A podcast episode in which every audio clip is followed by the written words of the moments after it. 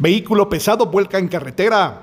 Camión repartidor de bebidas gaseosas vuelca en el kilómetro 171, aldea Chitatul de Santa Cruz de El Quiché, carretera hacia el municipio de Chiché. Bomberos municipales departamentales atendieron a dos tripulantes en el lugar, pero no ameritaron su traslado a ningún centro asistencial.